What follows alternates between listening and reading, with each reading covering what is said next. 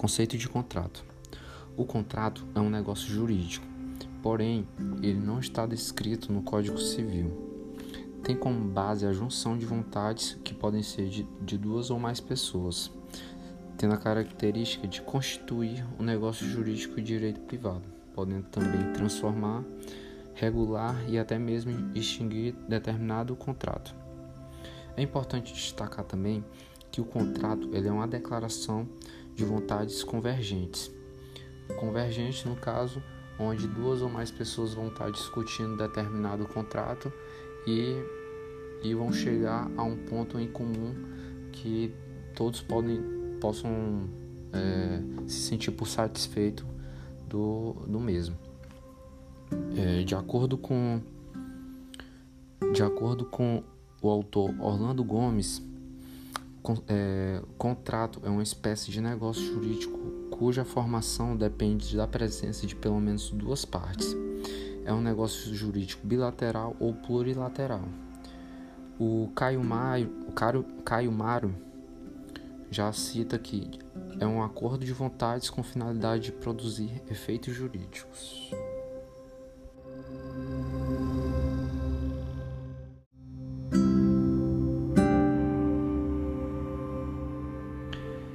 Requisitos do contrato.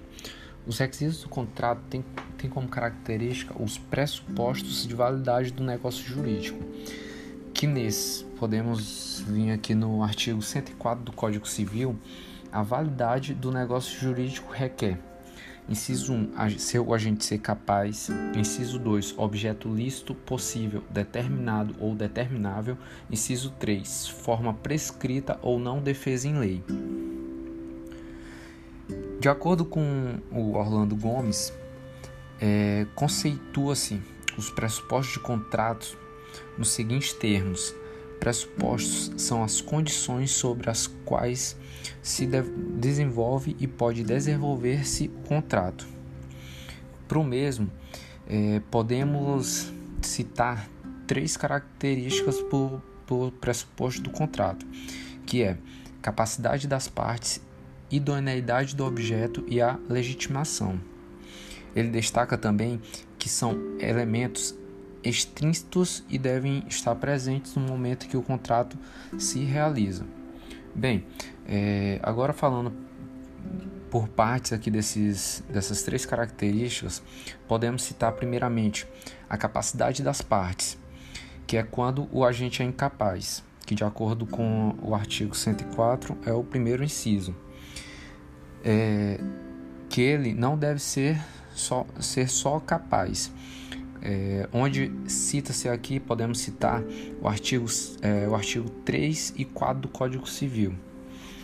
Vamos aqui para o artigo 3, que fala: são absolutamente incapazes de exercer pessoalmente os atos da vida civil os menores de 16 anos. Artigo Vamos aqui para o artigo Quarto, são incapazes relativamente a certos atos ou maneira de exercer, de os exercer. Inciso 1. Os maiores de 16 e os menores de 18 anos. É, inciso 2. Os ébrios habituais e os viciados em tóxico. Inciso 3. Aqueles que por, por causa transitória ou permanente não puderem exprimir sua vontade. Inciso 4. Os progídios. Prodígios. E o parágrafo único, a capacidade dos indígenas será regulada por legislação especial.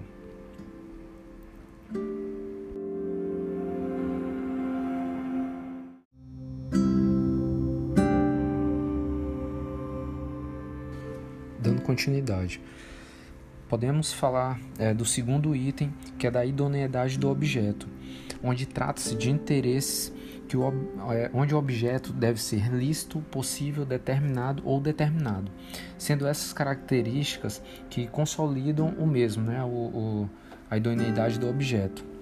É, em caso de, de não não estar tá dentro desses dessas características do lícito, do possível, determinado ou determinável, acarreta a nulidade do, do contrato.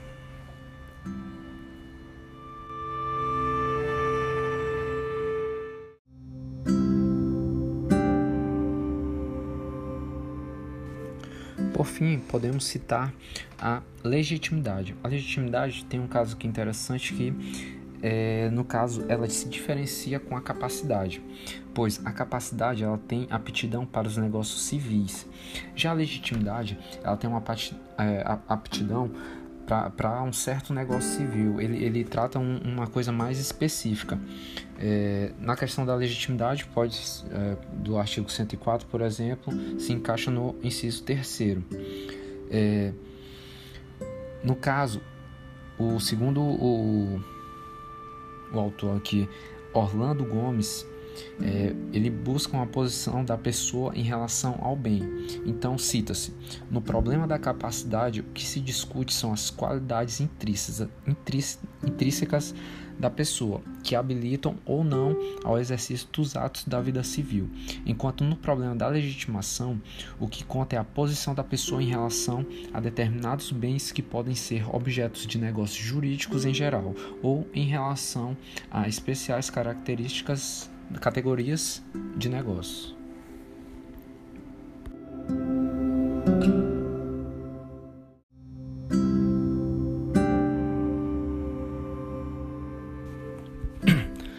Contrato consigo mesmo ou autocontratação, que no caso pode se chamar também dupla representação pode deter duas situações possíveis. A primeira, que as, as duas partes detêm o mesmo representante, e ou o representante de uma das partes é a outra parte. É, podemos citar como exemplo é, quando o corretor, o corretor decide comprar um imóvel, ele tem duas vontades, que é o representante e o vendedor. É, essa questão de acordo de vontades é, é, é a existência do autocontrato, podendo é, esse, esse autocontrato ser anulável, como diz o artigo 177 e 185 do Código Civil, que vamos, que vamos ler aqui o artigo 177. A anulabilidade não tem efeito antes de julgada por sentença, nem se pronuncia de ofício.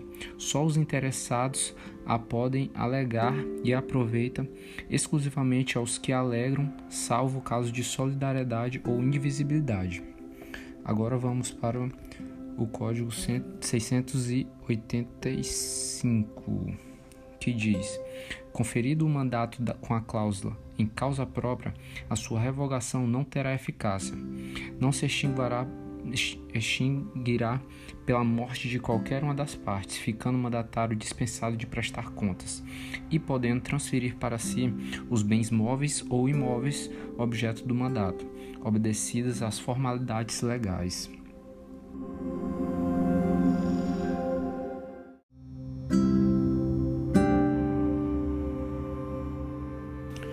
Por fim, podemos citar a doação que nada mais é que um contrato unilateral, onde exige é, a vontade de duas pessoas, se tornando um negócio bilateral, uma dupla concordância, porém só produz efeito para uma das partes.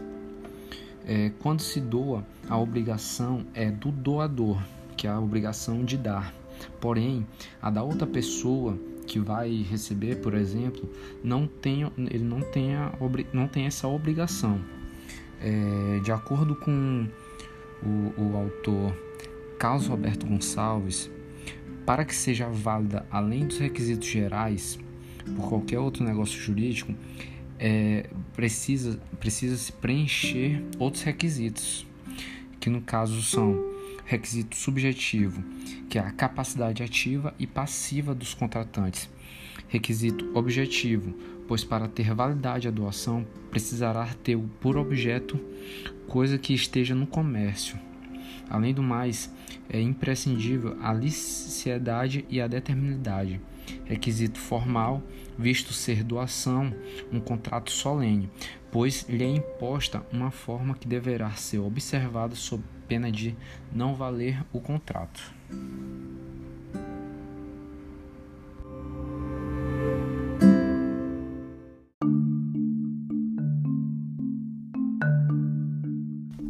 Teoria geral dos contratos. O contrato é a maior fonte de obrigações, que nele se, é, se caracteriza as obrigações de dar, restituir, fazer ou não fazer. Mas será que o contrato ele é apenas aquele pedaço de papel que se assina? A resposta é não. É, uma parte, sim, se assina é, para formalizar um acordo, mas o restante pode ser verbal ou não verbal, onde, por exemplo, é, até é, coisas do nosso dia a dia, atitudes do nosso dia a dia que, que tomamos é, podem ser é, considerados contratos, como por exemplo pegar um ônibus, é, ir na padaria, comprar um pão, ir no supermercado, enfim, tudo isso são contratos que não precisam ser assinados, né? Só o, o é, aquele aquele gesto de, de, de fazermos já já caracteriza, caracteriza o, o contrato. É, segundo o, autor José Guilherme Vassi, é, o contrato ele não, ele não é só aquele contrato escrito no papel.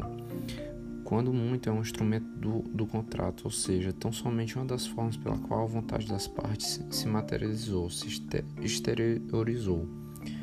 O contrato ele pode ser mesmo verbal, sem a, a que ele esteja associado a qualquer instrumento. Na verdade, o, o contrato é o consenso entre duas ou mais partes onde ele cita que na ideia canônica é o consentimento de dois ou mais no mesmo lugar, vontades que se encontram. Mesmo assim, não pode deixar de reconhecer que esse acordo, esse consenso, gera uma série de obrigações e direitos entre aqueles que celebram, e daí também se falar em contrato como toda a relação, como conjunto de relações jurídicas que deriva do consenso.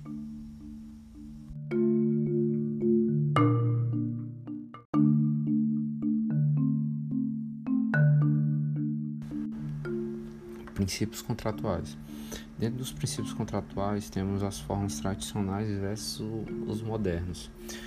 É, diferente do que algumas pessoas podem pensar, é, os modernos eles não vão revogar os tradicionais. Pelo contrário, vai haver uma, uma mitigância. O que é a, a, a mitigação? A mitigação é uma flexibilização entre, entre esses, essas partes, né?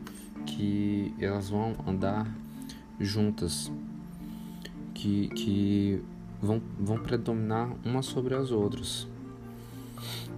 É, mesmo que tempor, tempor, temporariamente, mas só que não vai revogar. É, dentro dos princípios contratuais, podemos citar os princípios de autonomia privada ou de vontade. É, podemos citar também o princípio da relatividade das convenções e também podemos citar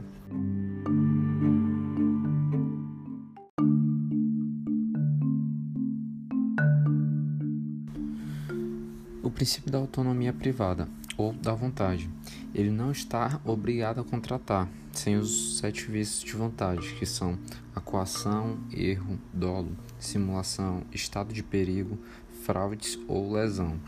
Como se encontra na Constituição Federal, é, ninguém é obrigado a fazer ou deixar de fazer algo, senão em virtude de lei ou contrato. É, como é, eu posso citar aqui Orlando Gomes, que ele diz: o princípio da liberdade de contratar consiste no poder que os indivíduos têm de declarar sua vontade e suscitar efeitos reconhecidos e tutelados pela ordem jurídica, sendo as partes capazes de provocar o nascimento de um direito ou de uma obrigação. Então, dentro dessa, dessa, desse princípio da, da autonomia, é, podemos citar as mitigações, que podemos como dar exemplo é,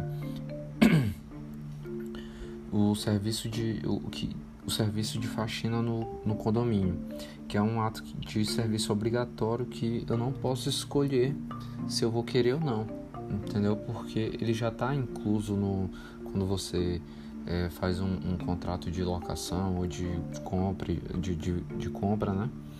E nesse caso, qual é o sentido da mitigação? Ele vai, já que tu, se tu não quiser o serviço de faxina do condomínio, você não pode retirar do, do, do valor que você paga. Porém, você pode contratar alguma faxineira de sua preferência. Essa, essa é uma das características da mitigação. E tem a questão do contrato de trabalho, que, por exemplo, não se pode colocar uma jornada de 18 horas. É, com a cláusula contratual excluindo o descanso semanal, porque isso é uma coisa obrigatória. Então, esses são um dos exemplos aí dentro do princípio da autonomia.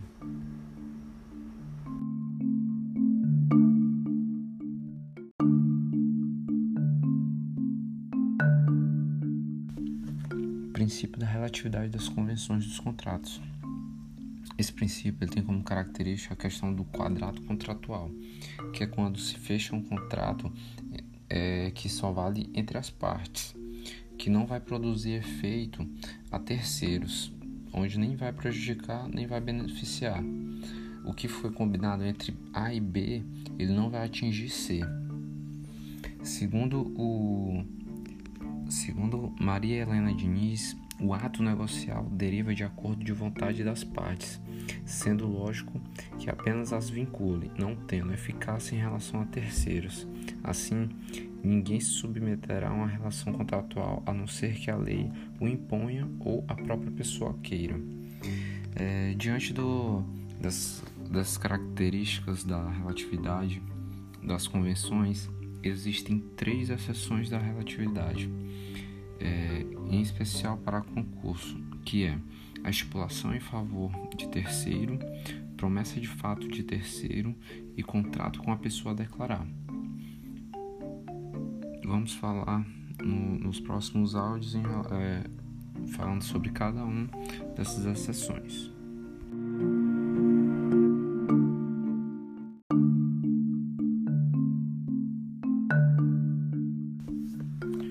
O primeiro das três exceções citadas no áudio anterior. O primeiro deles é estipulação em favor de terceiro.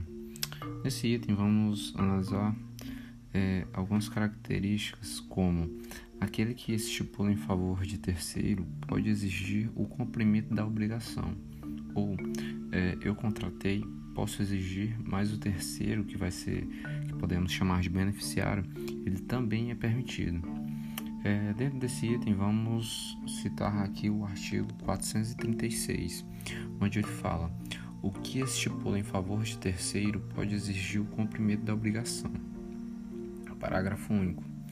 Ao terceiro, em favor de quem se estipulou a obrigação, também é permitido exigi-la, ficando, todavia, sujeito às condições e normas do contrato, se a ele anuir, e o estipulante não inovar nos termos do artigo 438.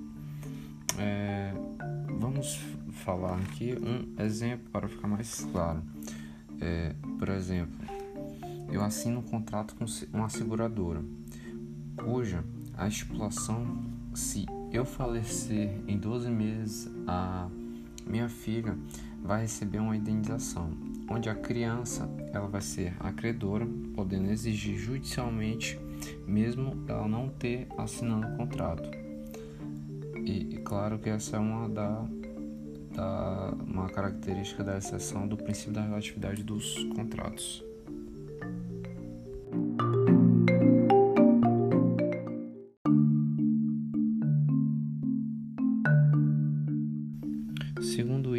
Das exceções da relatividade.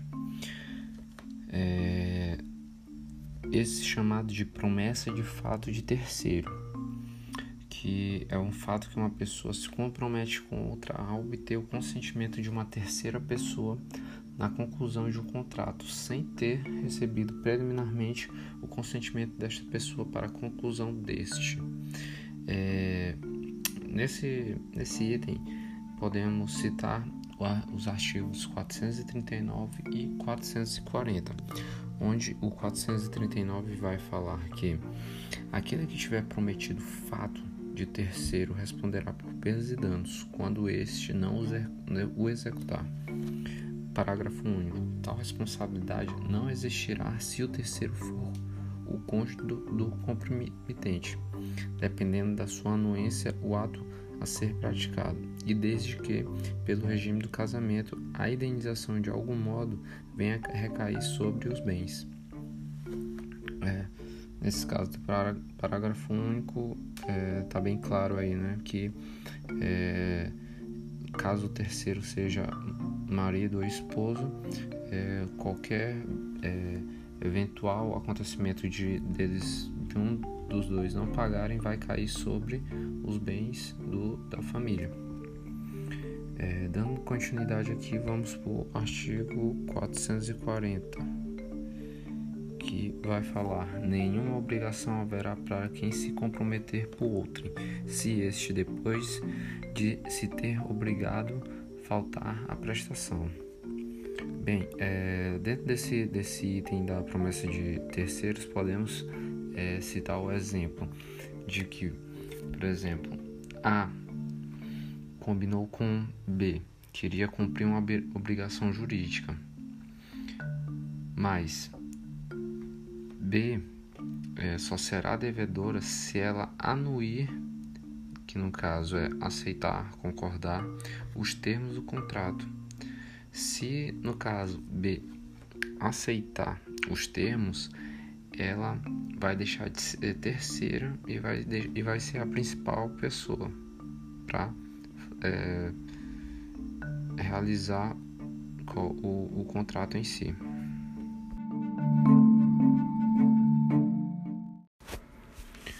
Terceiro item da exceções da relatividade. É, contrato com pessoa a declarar. É, nesse, nessa terceira exceção, podemos é, falar do artigo 467 do Código Civil, que vem a dizer que no momento da conclusão do contrato, pode uma das partes reservar-se a faculdade de indicar a pessoa que se, deve, que se deve adquirir os direitos e assumir as obrigações dele decorrente. Isso vem, é, isso vem a crer na, na prática que é, uma, uma determinada pessoa combina com um A combina com B, né? De fazer algum contrato. E antes dele fechar o contrato, de, fechar algum contrato, é, A decide indicar uma pessoa para assumir é, as suas obrigações contratuais. No caso, ele, a, a terceira pessoa ele só vai, é, ele só vai se obrigar das, das coisas se ele anuir os termos e for solvente também. Caso, é, caso contrário, o, os efeitos eles vão voltar para o contratante originário, que no caso seria A e B.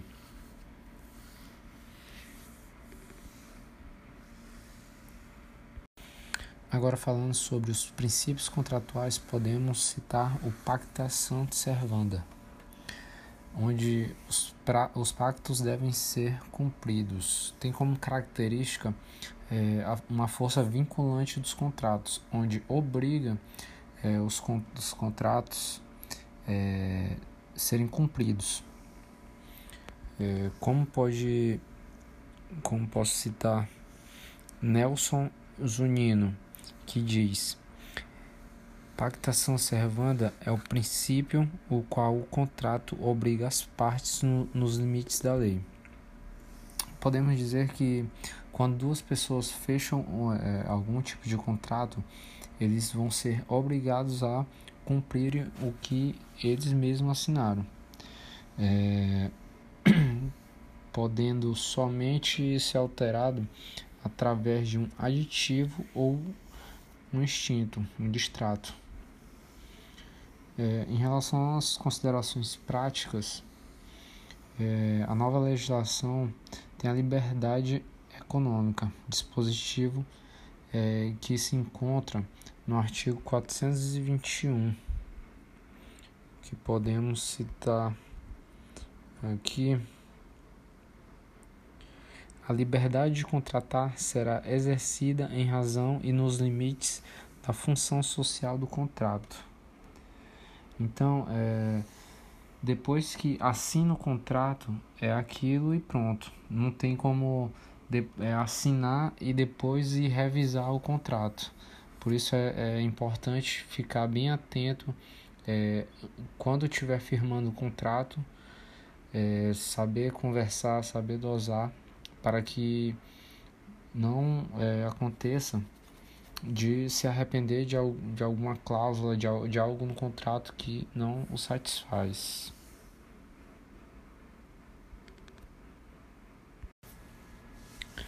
É, outro princípio que podemos citar é o princípio da boa-fé objetiva, que tem como características a confiança e a credibilidade, onde podemos citar o artigo 422, que diz: os contratantes são obrigados a guardar, assim, na conclusão do contrato, como em sua execução, os princípios de probidade e boa-fé. É, podemos citar a diferença entre, é, da boa-fé objetiva e subjetiva, como a objetiva, que são características de lealdade, de respeito, de comportamento, comportamento é, transparente, né? mediante é, normas de condutas é, sempre está praticando a boa-fé na, naquele tipo de contrato. Já o, o princípio da boa-fé subjetiva, ele tem uma ignorância no vício, é, onde macula um negócio que às vezes não é a intenção do agente é, é, fazer aquele negócio, entendeu? De, por exemplo, é, uma pessoa casar com outra sem saber que ele já é casado. Ou então, por, por exemplo, é, vou pagar uma pessoa, mas na hora era para pagar outra pessoa, só que eu não sabia e acabei pagando para a pessoa que não era. É, fiz sem querer, sem saber e nisso o ordenamento protege aquele que estava de boa fé e não sabia. Podemos citar como consequência da boa fé é, os deveres anexos, que, que tem como exemplo aquele que aquele aquele cidadão que está de boa fé e, por exemplo, vai vender algo que a gente atualmente, geralmente a gente vende coisas por LX, né? E vai vender um ar-condicionado, por exemplo. E, e avisa que o ar-condicionado está faltando uma peça, que está faltando uma palheta. Então vai vender um celular e fala que o display está queimado então são coisas, são consequências da boa fé objetiva. Existem três funções da boa fé objetiva: interpretativa, limitadora e integrativa. Podemos começar aqui pela interpretativa, onde os negócios jurídicos devem ser interpretados todo é, de maneira de boa fé dos usos e costumes do local da celebração. É, onde Raíssa Matos ela cita que o juiz deve se basear em regras atinentes à eticidade moral, levando em conta o contexto e os fins sociais que a norma se destina. Proveniente dessa função surge o que se chama efeito escudo onde há uma proteção à parte que esteja de boa fé contra eventual ato anulável ou nulo. Podemos citar também a limitadora, que tem como característica o, o artigo 413, onde diz: a penalidade deve ser reduzida equitativamente pelo juiz, se a obrigação principal tiver sido cumprida em parte, ou se o, se o montante da penalidade for manifest, manifestante excessivo, tendo-se em vista a natureza e a finalidade do negócio. É, podemos citar aqui um exemplo é, uma pessoa compra uma cama de seis vezes no cartão. E ela paga, por exemplo, quatro parcelas e por algum motivo perdeu o emprego, é, tá sem dinheiro para pagar aquela parcela para o banco ou para a loja, por exemplo é, ela atrasa algumas parcelas e nesse contrato que ela fez da cama tem uma multa para caso ela atrase um mês ela pague é, o dobro dos juros, por exemplo. Isso, isso é uma coisa errada, porque uma coisa abusiva, pois ela pagou a maior parte das parcelas e consequência de um do desemprego, ela, ela acaba por atrasar umas duas parcelas. Então isso é considerado abusivo. É que essa é uma das características da limitadora, que vem dizer que a Raíssa Matos aqui fala Quem viola a boa-fé objetiva comete um abuso do direito, mesmo que não tenha intenção. Surge também a teoria dos atos próprios, sendo vedado comportamentos contraditórios, surgindo institutos como venire contra facto próprio, suprécio, suscetível, adimplemento substancial, dentre outros.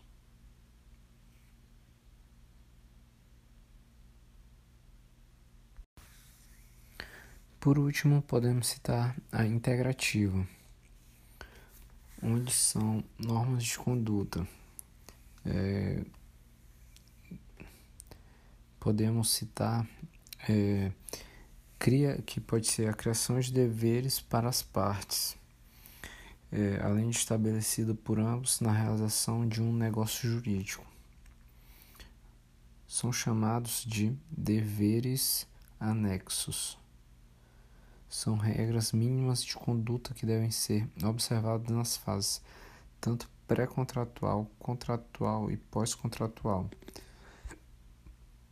Cita-se aqui é, que é uma função que cria uma nova modalidade de ilícito, entendida como inadimplemento, juntamente como inadimplemento absoluto e amora. É o que se convencionou chamar de violação positiva do contrato. É, pode, pode, podemos citar como exemplo uma empresa de publicidade que coloca outdoors em lugar de difícil acesso e visão, e ou o indivíduo que instala uma máquina, por exemplo, mas não relata ao usuário as consequências danosas de um possível mau uso. Pode-se concluir então que é, esse item é, dita os padrões de conduta valorizando a ética, visando o coletivo e não apenas o individual.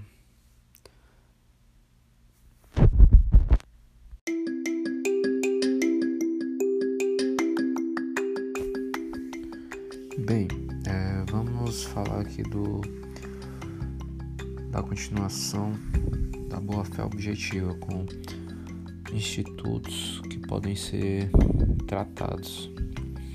É, vamos começar aqui pelo suprécio, que, de acordo com Cristiano Chaves de Farias, é, Felipe Peixoto Braga Neto, definem como um fenômeno da perda supressão de determinada faculdade jurídica pelo decurso do tempo, que podemos citar é, o artigo 330 do Código Civil, que vem dizer que o pagamento reiteradamente feito em outro local faz presumir renúncia do credor relativamente ao, pre, ao previsto no contrato.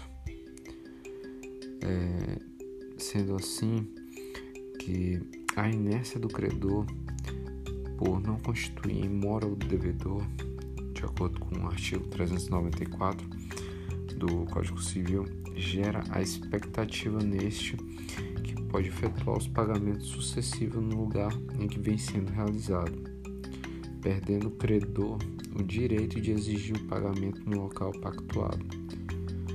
É, sendo assim a, a cláusula contratual que estabelecer determinado local de pagamento.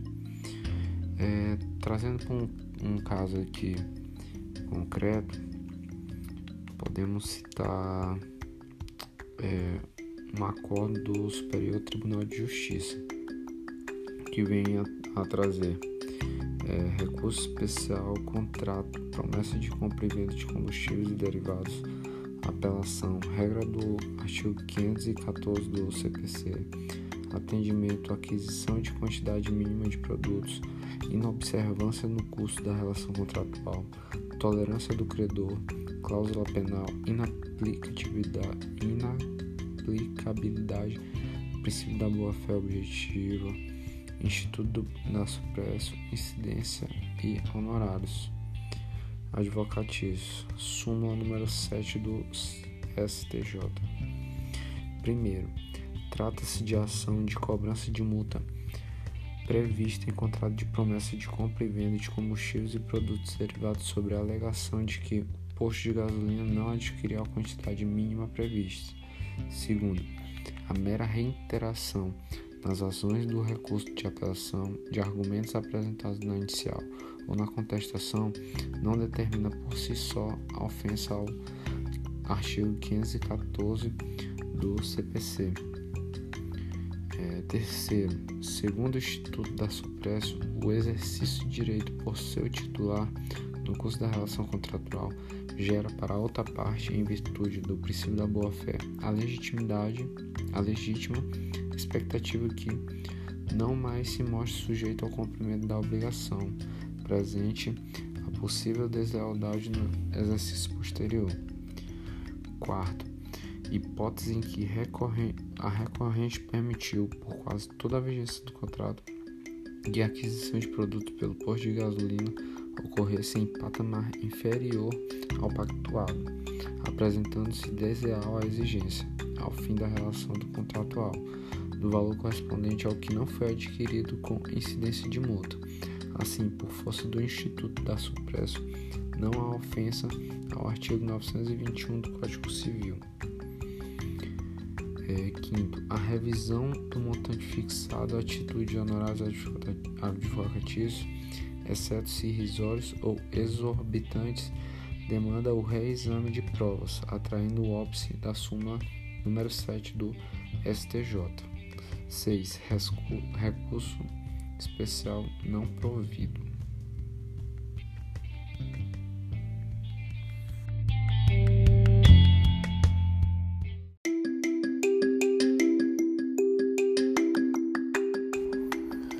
É, a surrétio.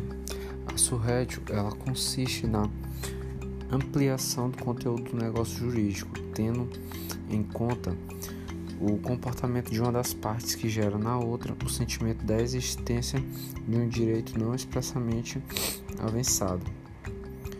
Em uma visão da relação social entre as partes, observa-se notadamente a forma como o negócio jurídico vem sendo conduzido. O conceito da surrédio permite concluir pelo surgimento de um direito anteriormente não firmado ou estabelecido entre os envolvidos Podemos, podemos citar aqui um, um caso concreto é, de uma decisão do Tribunal de Justiça do Rio Grande do Sul. É, podemos falar a possibilidade jurídica do pedido, conforme pacífico o entendimento doutrinário jurisprudencial, diz com, com a abstrata admissibilidade pelo ordenamento jurídico do pedido formulado pela parte autora. Assim sendo, no caso concreto, não há falar em pedido ju juridicamente impossível, eis que se trata de ação de cobrança fundada em prova document documental, razão pela qual no ponto deve ser desprovido o apelo interposto pela empresa demandada. Dar surrétio. Caso concreto em que reiterada a prática dos atos mencionados no feito, que no caso compra e venda de combustível, nas mesmas condições de pagamento e de entrega, presumivelmente gerou na empresa requerente a legítima expectativa de que o produto em questão, uma vez depositado nos tanques da ré, ensejaria o pagamento da respectiva contraprestação.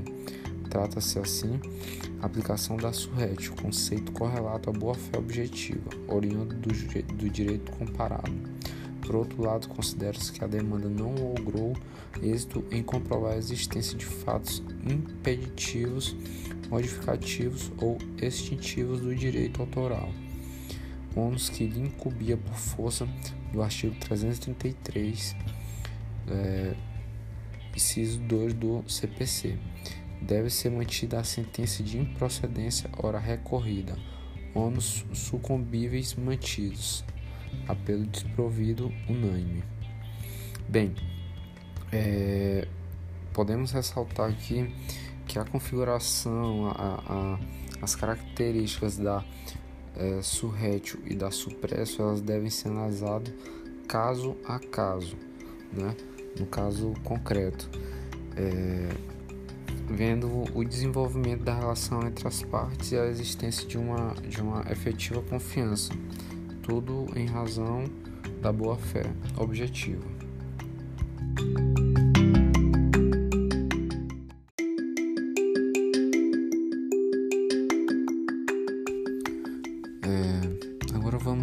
continuidade aqui falando sobre o princípio do consensualismo, onde o princípio do consensualismo diz que o contrato se forma por mero consentimento das partes, onde a autora Maria Helena Diniz fala que é o simples acordo de duas ou mais vontades, basta para gerar o contrato válido, pois a maioria dos negócios jurídicos bilaterais é consensual. Porém, Nisso existe uma exceção, qual é? Que no caso é dos contratos reais, que para se formarem eles precisam ir além do consentimento. Precisa também ter a entrega da res, que no caso é da coisa ou do objeto. É, podemos citar também a doação manual, que é aquela do pequeno valor, como por exemplo emprestar é, um livro, né? a qual é, imediatamente a entrega.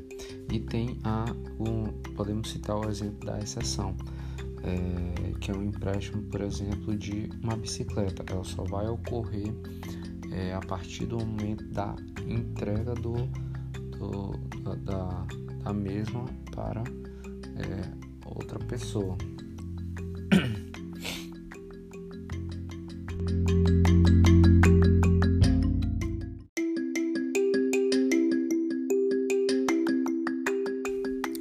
Função social do contrato.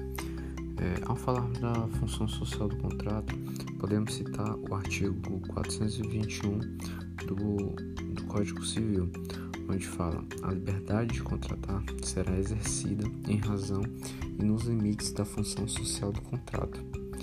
É, segundo Luiz Roberto Barroso, é, o, o, essa função ela, ela é a mais importante que existe, é, servindo de base para outros princípios, é, onde pode ser citado também o artigo 1 do inciso 3 da Constituição Federal, que é a dignidade da pessoa humana. Este, este princípio é, ele alicerça todo o ordenamento brasileiro atual.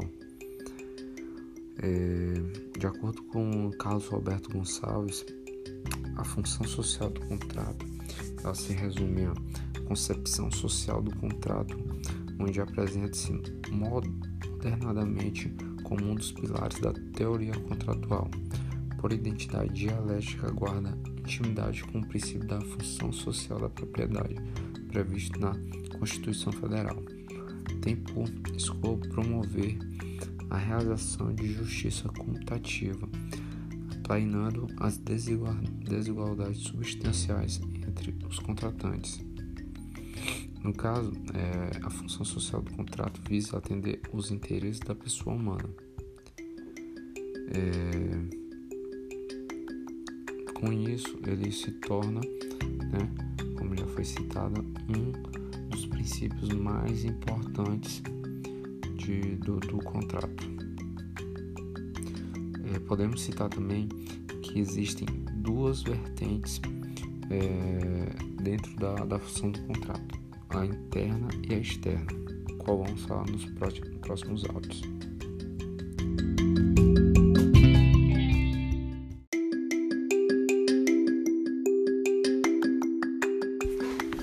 A primeira vertente, vertente interna, que é dentro do contrato, onde o contrato respeita a dignidade humana do contratante, é, é, onde tem a horizontalização dos direitos humanos, reguarda a relação entre cidadão e cidadão, é,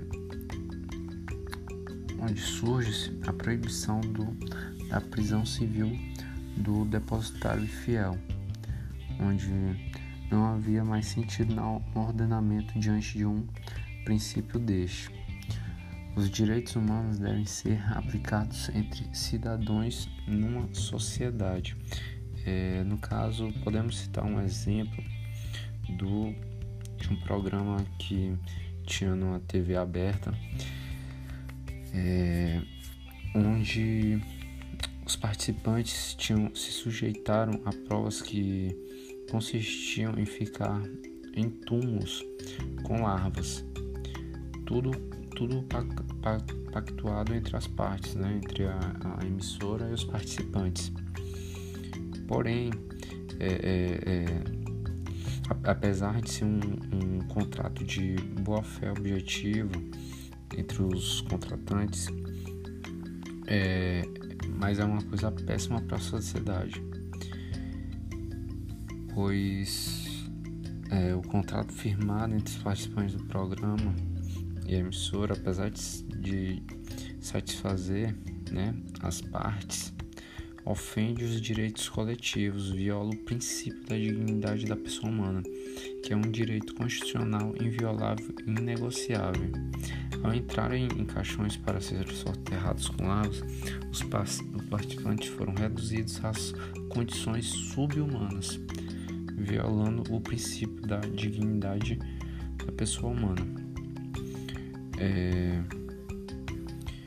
Já em relação à vertente externa, é, pode-se citar que implica na ideia de que num contrato celebrado entre as partes a sociedade não pode ser prejudicada. É, nesse sentido, é,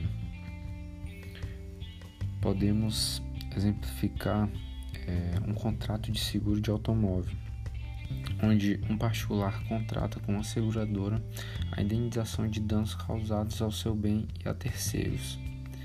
Em caso de ocorrência de acidente em que o contratante causa danos a terceiros, tem entendido a jurisprudência em razão do princípio da função social do contrato, que pode o terceiro ajuizar a ação de indenização diretamente em fez da, da seguradora e deixar de fora a relação o causador do dano.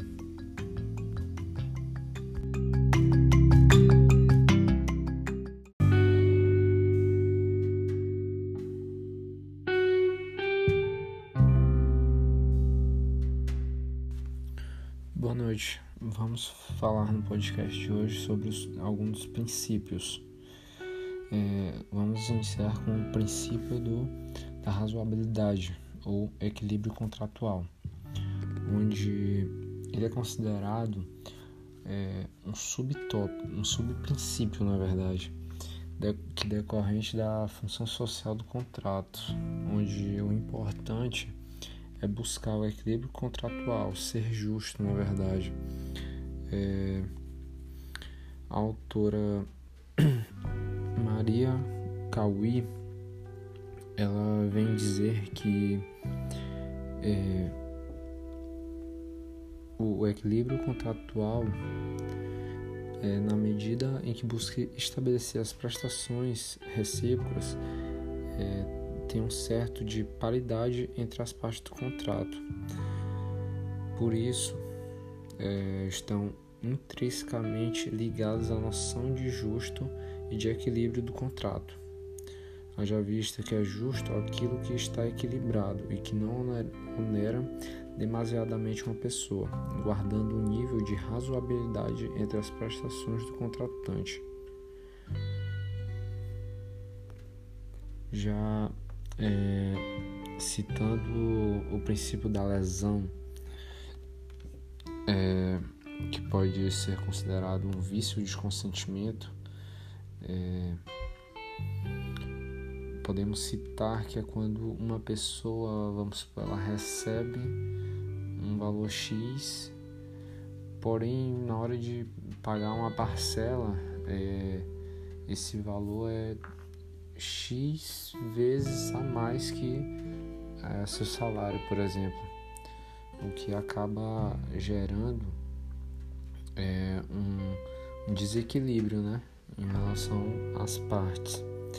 O, o autor Miguel, Miguel Maria Serpa Lopes ele vem dizer que a ideia de lesão é um dos movimentos tendentes a restaurar a equidade das obrigações, posta de lado como se encontrou pelos princípios do liberalismo econômico, preponderante ao tempo da leitura do nosso Código Civil, visa impedir a injustiça ao usuário, sendo certo que o credor abusa do si se no exercício do seu crédito consegue obter enriquecimento injusto.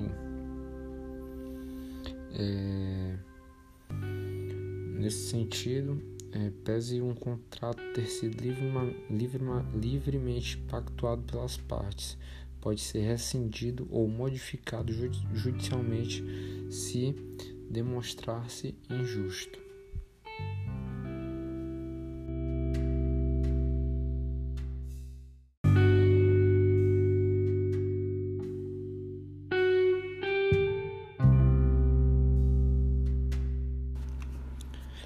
É, podemos citar também é, o princípio dos motivos imprevisíveis, que vem é, ser citado pelo artigo 317, onde fala que quando por motivos imprevisíveis sobrevier desproporção manifesta entre o valor da prestação devida e o momento de sua execução, poderá o juiz corrigi-lo a pedido da parte, de modo que assegure quanto possível o valor real da prestação. É, nesse caso, podemos citar é, uma coisa que tem acontecido, uma coisa atual né, do nosso momento hoje no Brasil, no mundo, que é a questão da pandemia, né? Pandemia do Covid, que era que ninguém esperava uma pandemia que acabou acarretando diversos atrasos, né, de de, de, de compromissos né, que empresários, eh, pais de família deixaram de, de eh, honrar com seus compromissos por estarem afastados de seus empregos, alguns perderam é, um emprego, né? E é isso que vem se tratar o princípio dos motivos imprevisíveis, algo que a, a pessoa não estava esperando e, e, e aconteceu, né, do nada.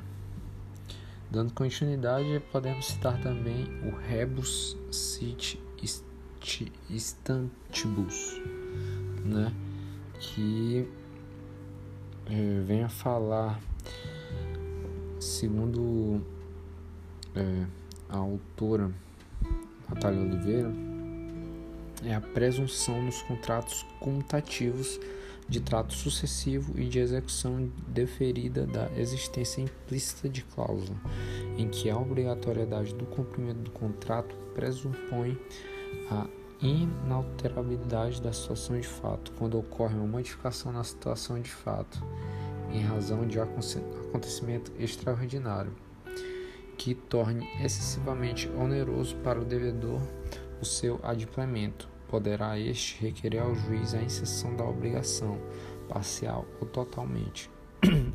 Esta cláusula é, esta cláusula de ensejo a teoria da imprevisão, que serve de argumento para a revisão judicial do contrato, a exemplo do acontecimento extraordinário e imprevisível, por exemplo, a ocorrência de uma guerra.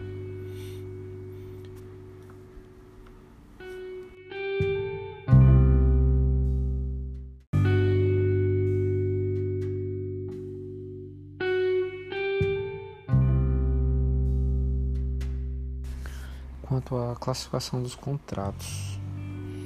É, podemos citar as obrigações unilateral, que é,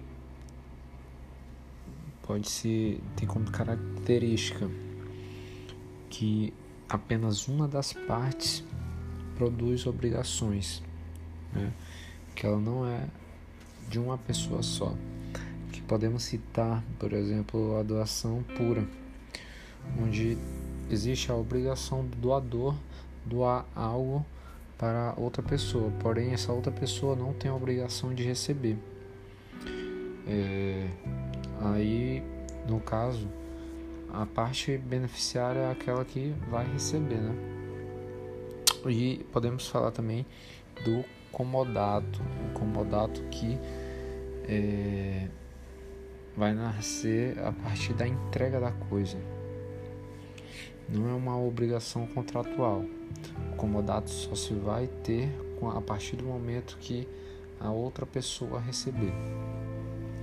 É, podemos citar também o contrato bilateral, onde vai gerar a obrigação para ambas. É, que podemos citar a questão do, da compra e venda de um carro, né? É, questão de, da locação de um imóvel também, é, a empreitada. É, nesse mesmo caso, podemos é, citar as vantagens decorrentes do contrato, onde pode ser gratuito, que vai ter a vantagem de apenas uma das partes, e onerosos, que são vantagens recíprocas contratuais. É, podemos citar também o mutuante, que é aquele que a pessoa empresta, é, a outra pessoa usa e depois é, devolve para o dono original. E o mutuário, que vai é, receber, vai utilizar o empréstimo é, e devolve depois pagando com juros. É, podemos citar aí um exemplo do às vezes quando a pessoa pega um empréstimo no banco, né? É, a pessoa pegou mil reais e dependendo dos juros lá que o banco cobrar, a pessoa vai devolver, sei lá, dois mil reais depois de um certo tempo lá que eles acordaram.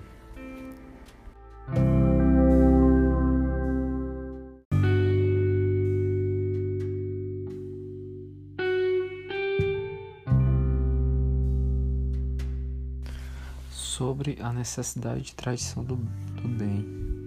É, pode ser de forma consensual, onde vai nascer é, o consenso entre as partes.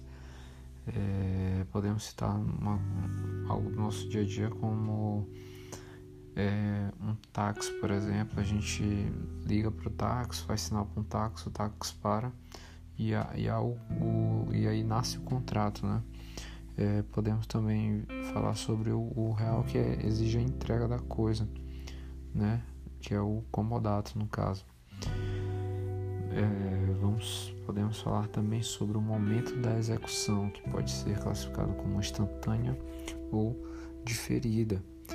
É, onde a instantânea é a questão da compra e venda, por exemplo, eu paguei, vou receber a coisa. E a diferida que é, pode se citar um contrato de empreitada, que é um cumprimento a longo, a longo prazo, né? É, podemos falar sobre o instantâneo, que leva-se em conta o momento de celebração e cumprimento do contrato por ocorrer um único ato. Já o deferido trata-se de hipótese em que o cumprimento do contrato se dá em momento posterior à sua celebração.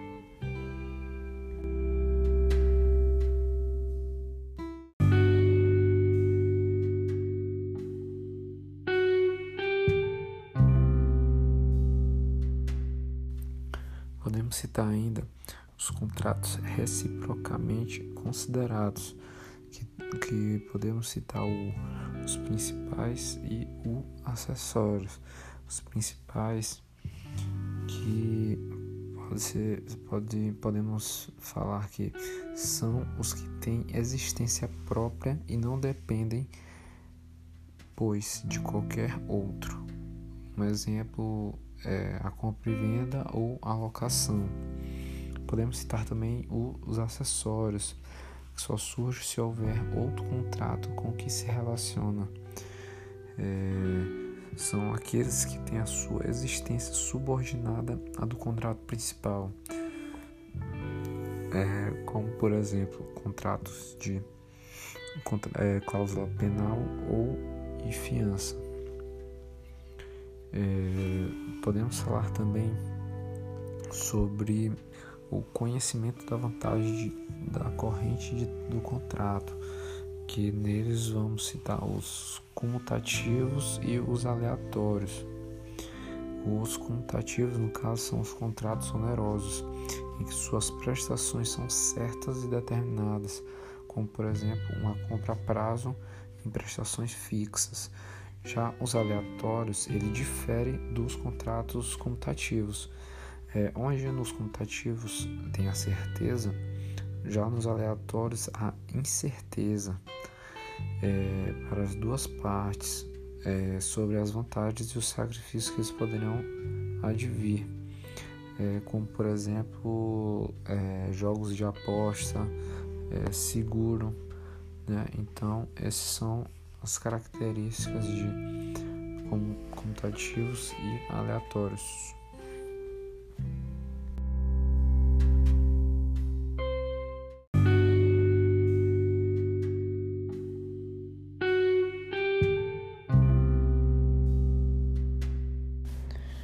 Evicção.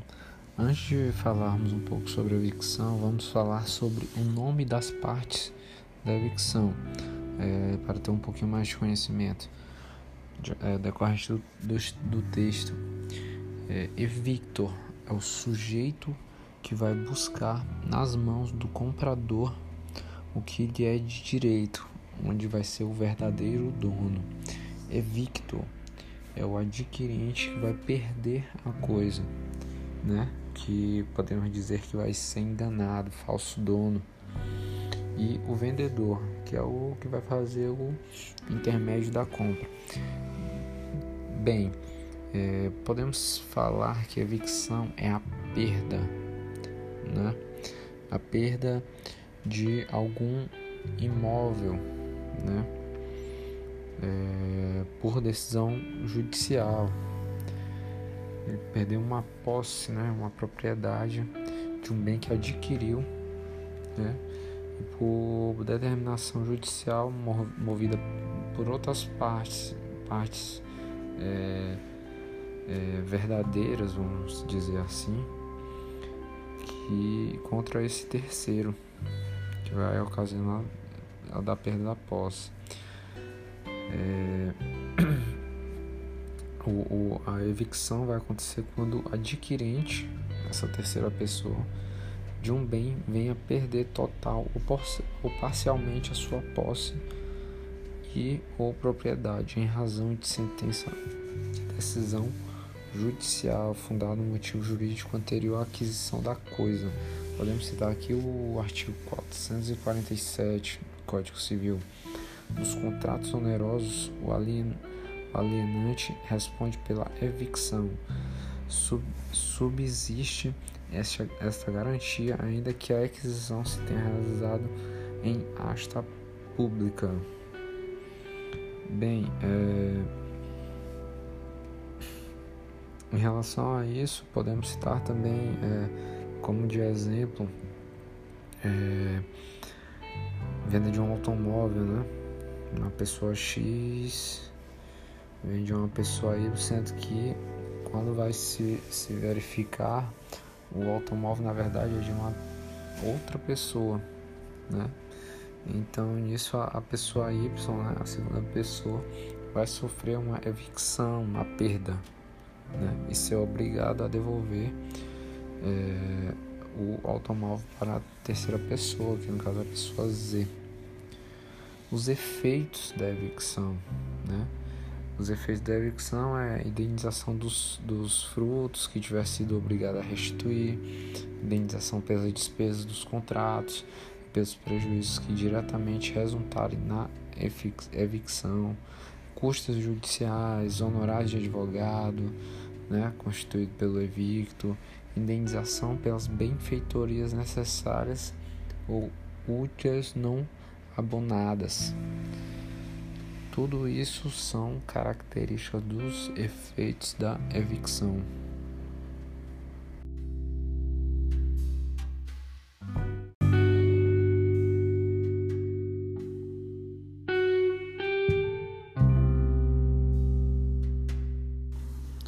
Por fim, podemos falar da exclusão de garantias, né? É... Que no caso, se eu perder, pessoa não paga nada. É, isso via de regra. No contrato de compra e venda se estabelece a exclusão da garantia e também é preciso dizer qual o risco de perda do objeto, ainda que esteja expressa que eu, o comprador, sei do risco e estou assumindo. Né?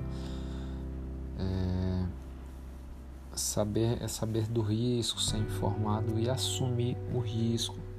Podemos aqui citar os artigos 448 e 449 é, como uns exemplos aqui, né? 448 podem as partes, por cláusula expressa, reforçar, diminuir ou excluir a responsabilidade da evicção.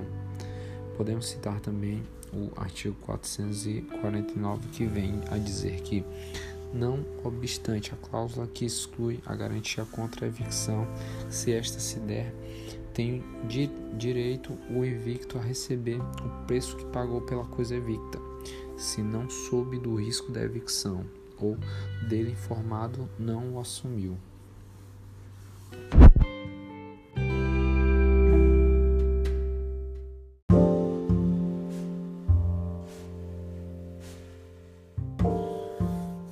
Vícios redibitórios. Ao falar de vícios redibitórios, podemos citar o artigo 441 e o 442, onde o 441 vem a dizer: a coisa recebida em virtude de contrato comutativo pode ser enjeitada por vícios ou defeitos ocultos que a tornem imprópria ao uso a que é destinada ou lhe diminuam o valor. Parágrafo único é aplicável à disposição deste artigo, artigo as doações onerosas. Artigo 442.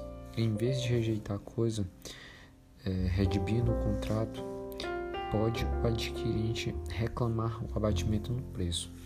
Bem, é, ao começar, após citar esses artigos, podemos falar que o, é, os vícios redibitórios eles são defeitos ocultos em que uma coisa é recebida em virtude do contrato é, comutativo que vão tornar que vai ser impróprio né para o pro uso.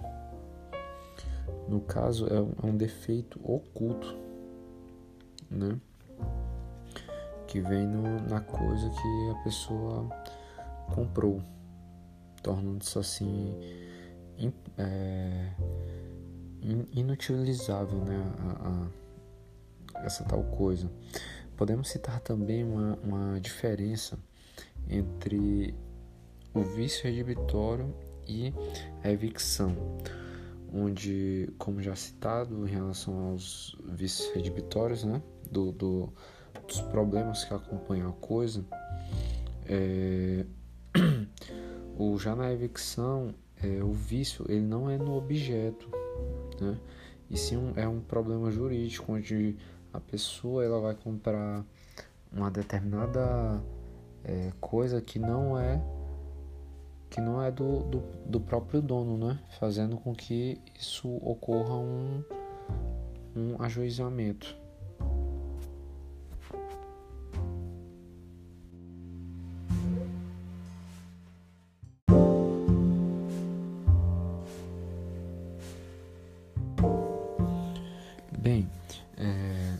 Caso de comprar uma coisa com vício redibitório, né? O que fazer? É, ao perceber esse vício, o, o adquirente ele, ele pode ter duas condutas. Uma é o quant minores, né? que vem a dizer que ele fica com a coisa e quer a devolução parcial do dinheiro, né? Ou a redibitória, né? que caso a preocupação ele pede a devolução do valor pago no seu total, né? assim rescindindo o contrato. É, em relação a isso, o, o, prazo né, dessas condutas, podemos citar o artigo 445, onde diz que o adquirente decai do direito de obter redibição ou abatimento no preço no prazo de 30 dias, se a coisa for móvel, e de um ano, se ela for imóvel, contando da entrega efetiva. Se já estava na posse o prazo quando se dá a alienação reduzindo pela metade.